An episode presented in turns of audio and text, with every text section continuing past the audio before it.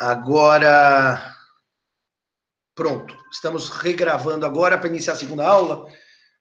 Seu, seu café de volta, professor Simão está. Ai, Lucas. Na ordem do Yoda, né? Seu café ele já tomou.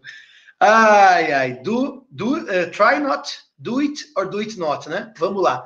Já tem uma data para o seminário? Já tinha. Essa data já está publicada até no Moodle, viu, uh, Alessandro? Já está publicado no Moodle e nós vamos manter. Em tese, não tem nenhum problema. There, não, não é there is no try. Do or do not. There is no try. Do or do it not. Então falta um it aí no meio, viu? Daqui a duas semanas, né, Marcelo? É. 21 do 5. Exatamente isso. E vai ser bom porque essa semana, no dia, eu, essas duas semanas eu tô afastado das lives e dos webinars, que eu fiquei estressadíssimo com isso mas para a semana vindoura, eu vou, do dia 18, eu vou retomar algumas aulas de pós-graduação que eu estou devendo, etc. Então vai ser uma semana puxada. Bom, meus amigos, vamos falar então dela, da confusão. A confusão, ela pode ser de duas espécies. A chamada confusão real e a chamada confusão pessoal. A confusão real é matéria que se estuda, ou pelo menos se estudava quando tínhamos a grade antiga, agora não sei se vamos ter tempo para isso, no terceiro ano, terceiro ano, no segundo semestre, quando se estudam os direitos das coisas. E entre as formas de aquisição da propriedade imóvel, nós temos a uso capião, propriedade móvel, nós temos a uso capião, nós temos a tradição, nós temos a confusão, nós temos a comistão e nós temos a adjunção. Nós temos a adjunção. Artigos 1272 a 1274 do Código Civil. É, se eu eu vou falar o que é a, a ocupação, tem outro. A ocupação para móveis, sim. A descoberta, tem outras, tá?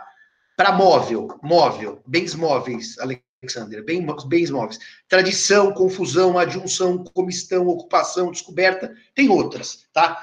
É, especificação.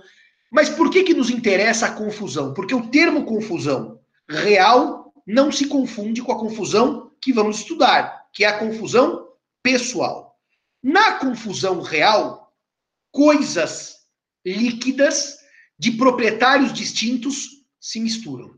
Coisas líquidas de proprietários distintos se misturam. E nesse momento que elas se misturam, eu tenho duas formas de resolver o problema. Se for a água do Simão e o óleo do Henrique, como água e óleo não se misturam, eu separo uma da outra e acabou o assunto. Contudo, se eu separar, se eu misturar a água do Simão com o vinho do Henrique, uma água chique, Perrier, com o vinho do Henrique, que é um vinho chapinha de São Roque de segunda qualidade, é impossível fisicamente separar a água do vinho. E nesse momento, por confusão, forma-se um condomínio aquela mistura de líquidos pertencerá a Henrique e Simão. Essa é a confusão real. Não é essa que nós vamos trabalhar. Só para dizer para vocês que o mesmo efeito ocorre com a chamada comistão. Comistão, que o código, eh, por um equívoco, um equívoco na correção do projeto, eh, chamou de comissão, mas é comistão. E a comistão é a mistura de coisas sólidas.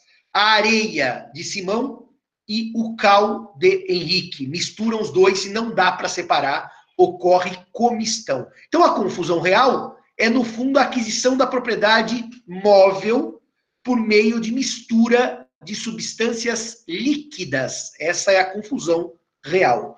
Isso não tem nada a ver com o nosso tema. Vamos falar da confusão pessoal confusão pessoal. A confusão pessoal se verifica quando na mesma figura, na mesma pessoa, desculpem, na mesma pessoa, se unem as figuras de credor e devedor. Eu não posso dever para mim mesmo. Há uma impossibilidade lógica.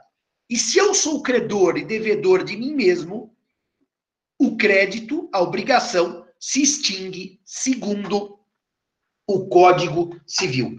A obrigação se extingue segundo o Código Civil. Simão, como é que alguém pode dever para si próprio? Eu brincava quando dava essa aula, né?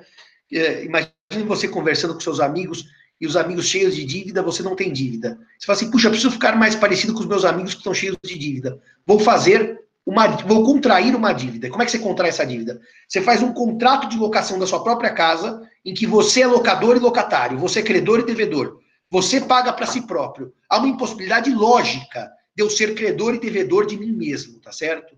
Então, o, o, por que, que na prática pode ocorrer a chamada confusão pessoal? Vamos imaginar o seguinte: a empresa A deve para a empresa B. Credora é a empresa B, devedora é a empresa A. Ocorre uma fusão empresarial. Ocorre uma fusão empresarial. Ou seja, a empresa, aliás, nem, nem vou chamar de fusão, eu vou chamar de incorporação, desculpem, é, fica mais claro o exemplo. Uma incorporação empresarial. A empresa uh, credora incorpora a empresa devedora. A empresa devedora desaparece. E aquele, aquela dívida que ela tinha, agora não é mais uma dívida, porque houve confusão. Eu não posso dever para mim mesmo.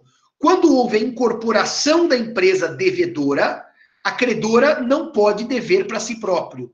Então, o que aconteceu? Houve uma confusão, porque a empresa A que devia para B, foi incorporada. Vou dar um exemplo com pessoa física ou natural. Eu peço emprestado para o meu tio o valor de mil reais. O meu tio diz assim: quando é que você me paga, José? Eu digo: daqui a 30 dias. Vence-se o prazo e eu não pago ao meu tio. Eu sou o devedor do meu tio. Meu tio faz um testamento. E no testamento diz: Deixo todos os meus bens ao meu sobrinho José. Quando meu tio morre, o que eu devia para o meu tio, agora eu deveria para mim mesmo. Porque afinal, por testamento, eu assumo todo o patrimônio do meu tio. Eu não devo para mim mesmo. Ocorreu confusão. E a obrigação, pelo Código Civil, se extinguiu. Tá claro para vocês que a gente não pode dever para a gente mesmo, ou seja, eu não posso dever para mim mesmo por uma impossibilidade lógica. Marcelo, por favor, põe aí na tela para eles o artigo 381 do Código Civil. Aliás, pode pôr o 381, se estiver no mesmo slide, o 382, e vamos ler os dois juntos. Bruna, faz a leitura do 381 e do 382 que o Marcelo pôs na tela aí, por gentileza. É, artigo 381. Extingue-se a obrigação desde que na mesma pessoa se confundam as qualidades do credor e devedor. Artigo 382. A confusão pode, ver, é, pode verificar-se a respeito de toda a dívida ou só de parte dela. Se a confusão é total, Simão deve para o tio. O tio nomeia Simão em testamento, é, é, único herdeiro, e o tio morre, Confusão total é chamada de confusão própria. Mas a confusão pode ser parcial, como admite o artigo 382.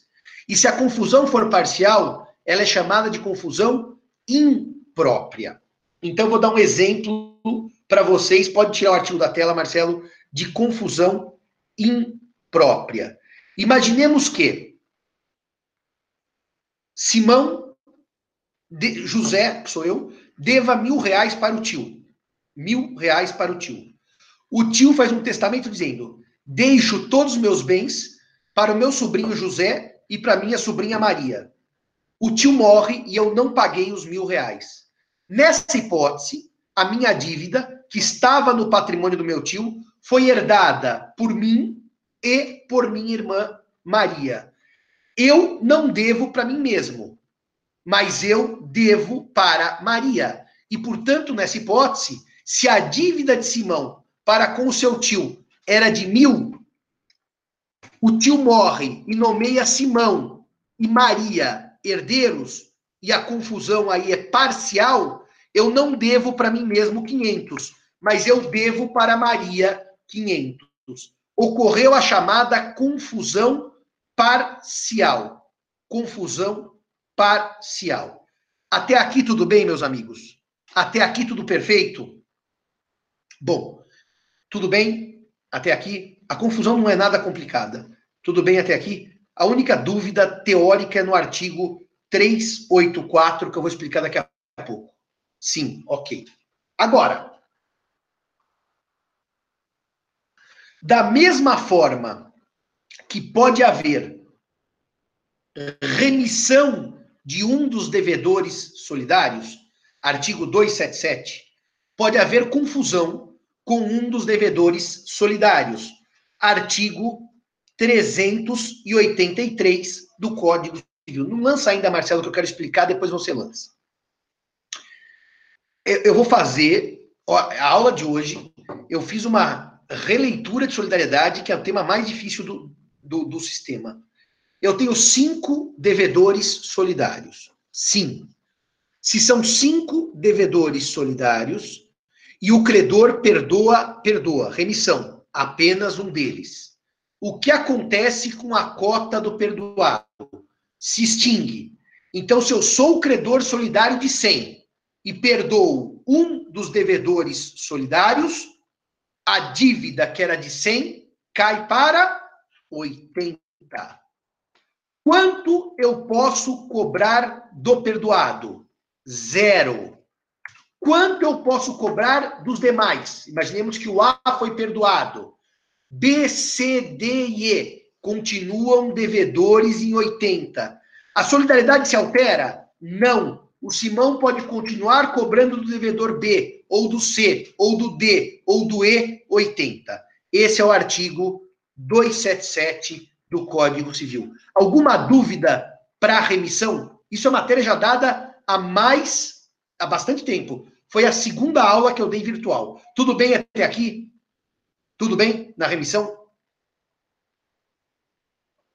Se está tudo bem na remissão, está tudo igual na confusão. Cinco devedores solidários devem para o credor. O credor, quando morre, diz assim: Deixo todos os meus bens ao meu sobrinho A. E A é um dos devedores solidários. Se A é um dos devedores solidários, houve confusão parcial ou imprópria. Respondam por aí. Se são cinco devedores solidários de 100, o credor, por testamento, nomeou um deles herdeiro de tudo o que acontece com o crédito com relação àquele sobre o qual operou-se a confusão? Extinção. Então, portanto, se o crédito era de 100, esse devedor, agora credor por força do testamento e da morte do seu tio, ele não pode cobrar dos demais a cota sobre a qual a confusão se operou. E, portanto, com relação a 20, confusão parcial, extinção, o credor, antigamente devedor, desses 20, não pode cobrar nada. Mas, dos demais devedores, ele pode cobrar solidariamente 80. Marcelo, lança o artigo 383 do Código Civil, por favor.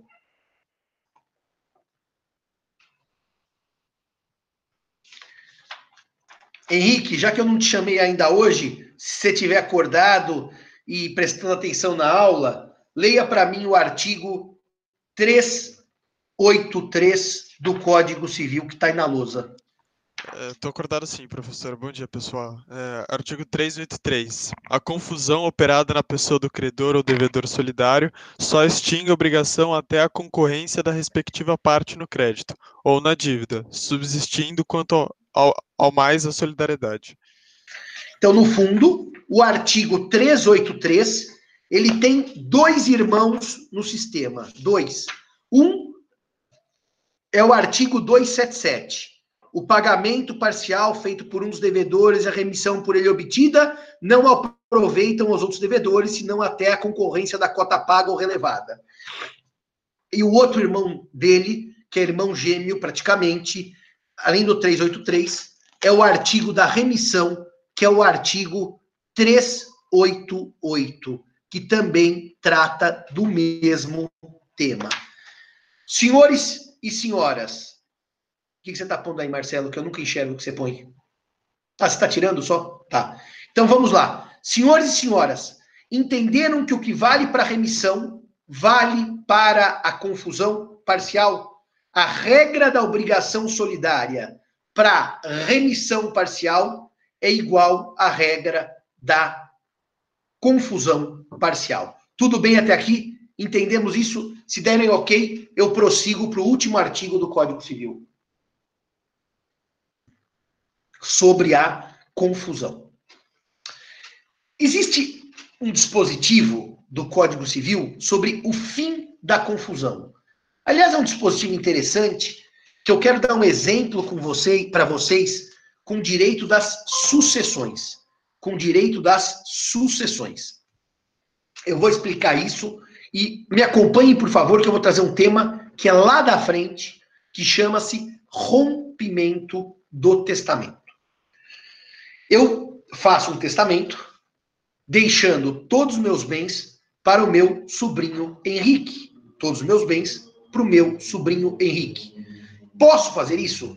Se eu não tiver descendentes, filhos, netos, bisnetos, nem ascendentes, pai, avô, bisavô, eu posso sim deixar todos os meus bens ao meu sobrinho Henrique, porque eu não tenho nem descendentes, nem ascendentes.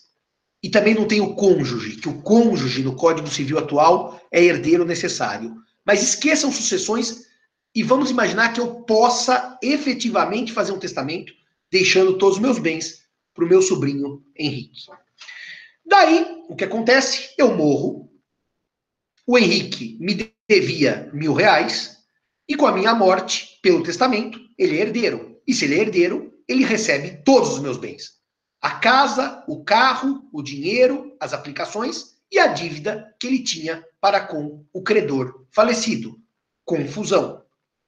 Ocorre que há uma pessoa que não é meu filho ou minha filha pela certidão de nascimento, aliás, a certidão de nascimento não tem o nome do pai, e depois da minha morte, essa pessoa entra com uma investigação de paternidade dizendo: sou filha de José Fernando Simão.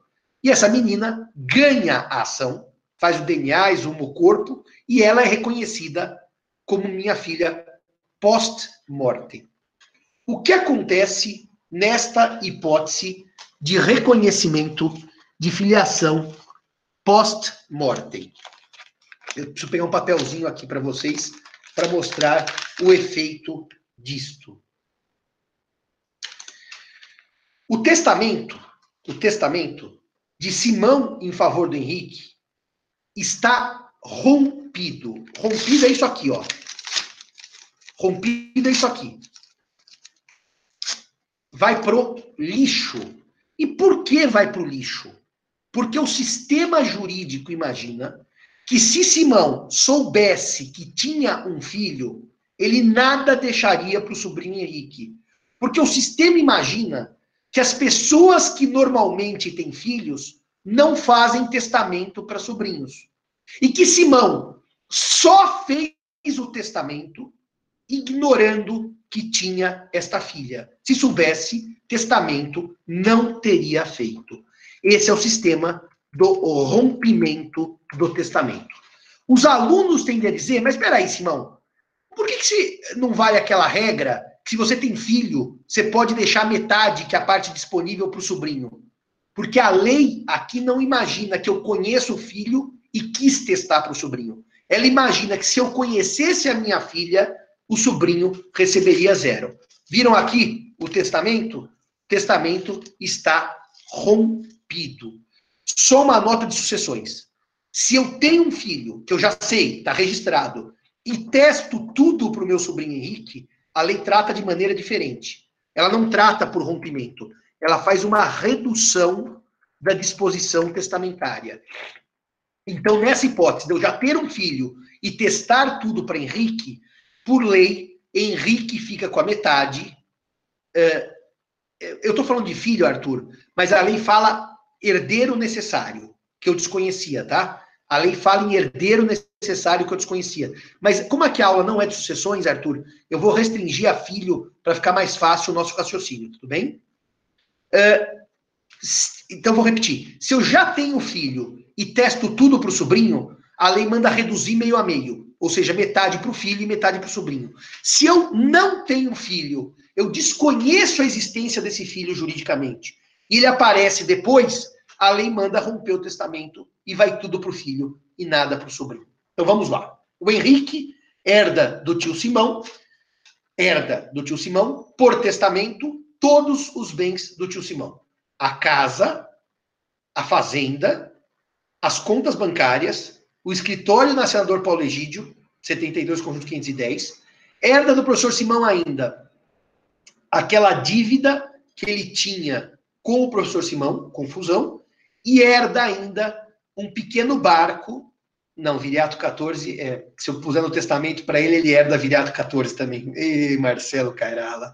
O Cairala, o Cairala, vamos dizer, Marcelo, que no testamento eu deixasse a Viriato 14 para você. Pronto, assim você ficaria mais feliz. E daí, é, e daí aparece a herda também, o Henrique herda também, aquele pequeno iate que o professor Simão tem lá em Angra dos Reis, na Marina. Então, o Henrique olha aquilo tudo, aquele patrimônio vasto, e pensa: eu lá vou continuar sendo estagiário, eu lá vou continuar trabalhando no centro de São Paulo, eu vou curtir a vida. Ele pega e vai para o iate. Não, você não quer o iate, né, Henrique? Eu sei que você não quer o iate. Você vende o iate, o iate e pega um monte de dinheiro, Henrique. Bom, daí você pega o iate, vai lá para o iate, tá lá com a namorada tranquilo, convivendo com a namorada, aquela moça simpática e bonita que ele namora, nessa altura vivendo de rendimento, porque afinal só trabalha quem não tem dinheiro, e daí o que acontece? Chega no iate, olha a cena que trágica. Uma pessoa que é um oficial de justiça vai lá com o bote, bate na porta do iate e diz assim: O senhor Henrique Solna, sou eu mesmo. O senhor herdeiro, doutor Simão, sou eu mesmo. Tem aqui uma ação proposta contra o espólio do professor Simão, e o senhor está sendo citado. Que ação é essa? Uma investigatória de paternidade póstuma, em que aquela criança pleiteia ser minha filha. E ela ganha a ação. Ganha a ação. Ela ganha a ação. Era um filho que eu desconhecia. O testamento está rompido. Não é meio a meio. É zero para o Henrique. Zero para o Henrique. E tudo para minha filha. A fazenda para minha filha, o carro para minha filha, o iate para minha filha, o dinheiro para minha filha. O Henrique tem duas coisas. A primeira é que ele vai voltar a fazer estágio, porque ele literalmente ficou sem nada. Então vai voltar para o mercado de estágio. E a segunda questão relevante é o seguinte: o que aconteceu com a dívida de mil reais? Perigoso aproveitar a herança. Eu diria, Mike, que é bom aproveitar logo e gastar tudo, porque se aparecer alguém, você dança. Então é melhor gastar logo a herança. Então, o que acontece com aquela dívida de mil reais que Henrique tinha para com Simão, que Henrique recebeu por testamento de Simão e que, em que se operou a confusão? A dívida se restabelece com todos os seus acessórios. Peraí, Henrique perde a fazenda, perde o iate, perde o dinheiro, perde o patrimônio e ainda volta a dever, só que agora para a sobrinha, para herdeira, para a filha do professor Simão, sim, volta a dever. Esse é o artigo mandar o dinheiro deles pra, na conta na Suíça. É que hoje, Alexander, eu vou te dar uma péssima notícia. A Suíça também é rastreável. No passado não era. Você tem que mandar para um paraíso fiscal, para uma offshore. E para uma offshore, você precisa fazer ou comprar Bitcoin, segundo o Kairala. Quer dizer, o Kairala ensinando Panamá, quer dizer, o, o Kairala ensinando os alunos a fraudar a legítima. tá certo.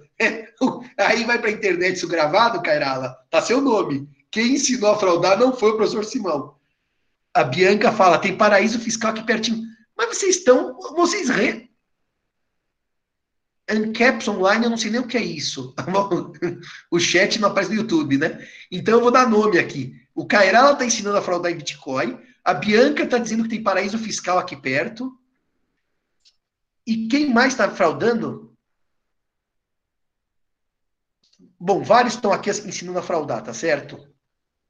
Sim, ou está falando de Singapura, tá bom. Eu já sei que vocês estão ligados em como fraudar o fisco. Tudo bem, eu já entendi que os meus alunos estão ultra preparados para fraudarem o fisco.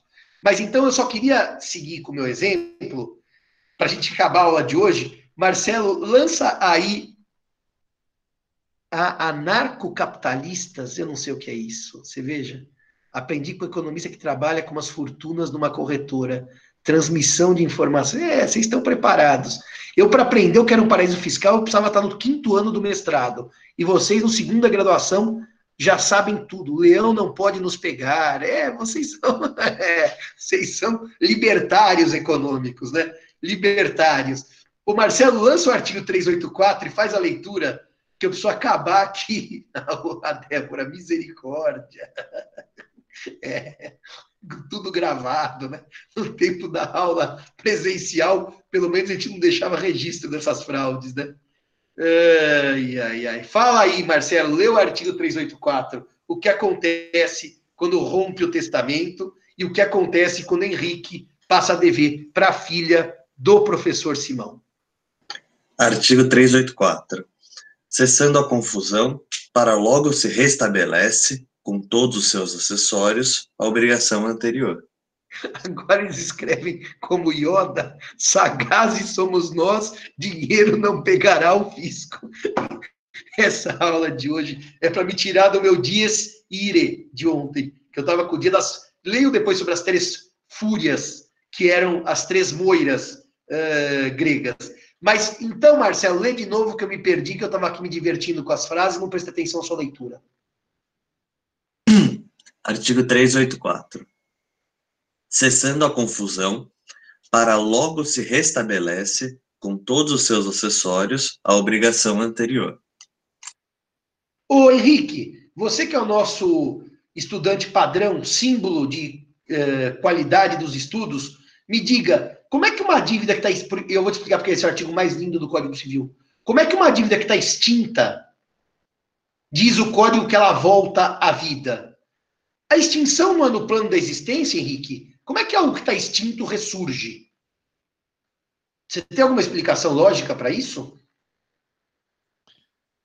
É, ela não estava extinta de verdade? o senhor é genial. Se ela não estava extinta de verdade, é a Fênix. O que, o que a Bianca está dizendo, Fênix, eu brincava, é, a, é como a ressurreição da dívida, né? Ela está morta e ressuscita. Então, Henrique, então, Henrique, se ela não estava morta de verdade, você foi genial hoje. Até merece ganhar um Código Civil segunda edição. Se você se comportar bem na quarentena, tá bom? Se comportar bem na quarentena. Então, The Walking Dívida, qual que é a explicação lógica? Se ela não estava verdadeiramente extinta, e essa é a orientação de vários autores civilistas, que a confusão é uma pseudo-confusão, o que, que a confusão faz de verdade? Eu vou dar um exemplo, você conclui para a gente concluir a aula de hoje com duas observações. Silvio Rodrigues de um lado e Pontes e Miranda de outro. Porra, Ramsés, mas o que, que é isso? Ela paralisa os efeitos, ela torna ineficaz. É exatamente isso. Silvio Rodrigues vai dizer. Henrique, você perdeu o posto porque os alunos já responderam. É, o pessoal está tirando o meu, o meu código civil. Querem tirar o seu código civil. O professor Silvio Rodrigues diz que a confusão é uma paralisação da dívida não é uma extinção real. Ele segue um autor francês chamado Baudry Lacantinerie, em que a confusão simplesmente paralisa, neutraliza a obrigação. Pontes de Miranda usa o termo que, cessada a confusão, ocorre a chamada pós. Eu vou até escrever aqui: eficacização. Ou seja, é uma causa de pós-eficácia, em que uma dívida, uma obrigação ineficaz por conta da confusão, retoma os seus efeitos. Então a dívida não se extinguiu, a dívida se paralisou, se neutralizou, se ineficacizou. E ela vai ganhar pós-eficácia. Pós-eficácia, quando cessa a confusão. Logo, se a dívida estava paralisada, não há incidência de juros no período em que a confusão se operou. Juros não correm, pois a dívida não produziu efeitos. Se há confusão e a dívida estava paralisada, prescrição não corre no período da confusão. O devedor, sim, você tem razão, você tem razão, uh, Mike, que é estranho pensar que o devedor deve para si próprio no plano da existência. Mas como o sistema permite com a cessação da confusão o restabelecimento da dívida, não há outra leitura técnica possível se não entender que a lei o que causa na confusão não é extinção, sob pena de um imperativo lógico ser frustrado. O imperativo lógico é: eu devo porque eu criei a obrigação. E de repente eu não devo e eu volto a dever sem ter criado a obrigação por vontade. Então eu devo para mim mesmo, de certa maneira, só que sem qualquer produção de efeitos. É a única forma, meu caro Mike, da gente entender que uma dívida ressurge. Porque ressurgir pelo 384 sem nova vontade, sem nova vontade, não seria possível.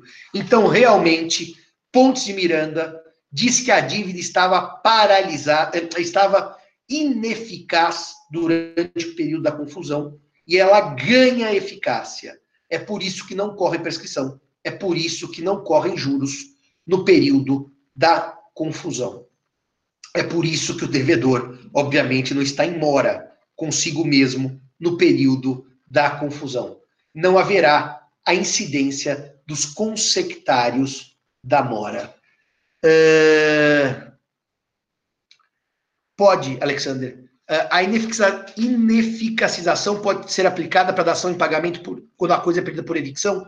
Quando a coisa é perdida por evicção, a quitação fica sem efeito e a obrigação volta a produzir os seus resultados. Volta a produzir os seus resultados. Dito isto, Bianca, isso é confusão própria no caso do testamento? Pode ser própria ou imprópria. Se Henrique deve a Simão e Simão o nomeia único herdeiro, a confusão é própria. Se Henrique deve a Simão e Simão nomeia Henrique e Maria herdeiros, a confusão é imprópria ou parcial. Portanto, para concluir a aula de hoje, e voltamos amanhã, a confusão tecnicamente ineficaciza a obrigação e não a extingue. Se quiserem seguir Silvio Rodrigues, citando Baudry La Cantinerie, paralisa. Se quiserem seguir a linguagem pontiana, é uma questão de pós-ineficacização. Obrigado a todos, obrigado a todas. E amanhã nós temos que trabalhar a remissão, depois nós temos a consignação e depois nós temos a compensação. Faltam três matérias para terminarmos o pagamento indireto: remissão, consignação e compensação. Até amanhã, se Deus quiser, e tenham uma ótima quarta-feira e até mais. Tchau, tchau, meus amigos. Tchau, tchau, minhas amigas. Ah, só uma, uma nota aqui. Tem prazo para que a paralisação possa ocorrer? Não, não tem prazo. Não tem prazo porque é um imperativo lógico também. A confusão pode não terminar nunca, ou seja, porque não aparece filho nunca, ou pode terminar um dia. Então não há tempo ou prazo para que apareça essa situação. Uh, só que não se esqueçam de um detalhe só. O crédito incorporado ao meu patrimônio, depois de um tempo, eu posso ter a uso capião daquele crédito. Então, o que o redondo vai virar quadrado é por uso capião em tese. É a única forma de o redondo virar quadrado. Não há outra forma de o sistema trabalhar isso. Obrigado a todos. obrigado a todas. Não, se o herdeiro morre, Mike, os bens do herdeiro vão para o herdeiro do herdeiro. É, continua seguindo aquela lógica sucessória. E até amanhã, se Deus quiser.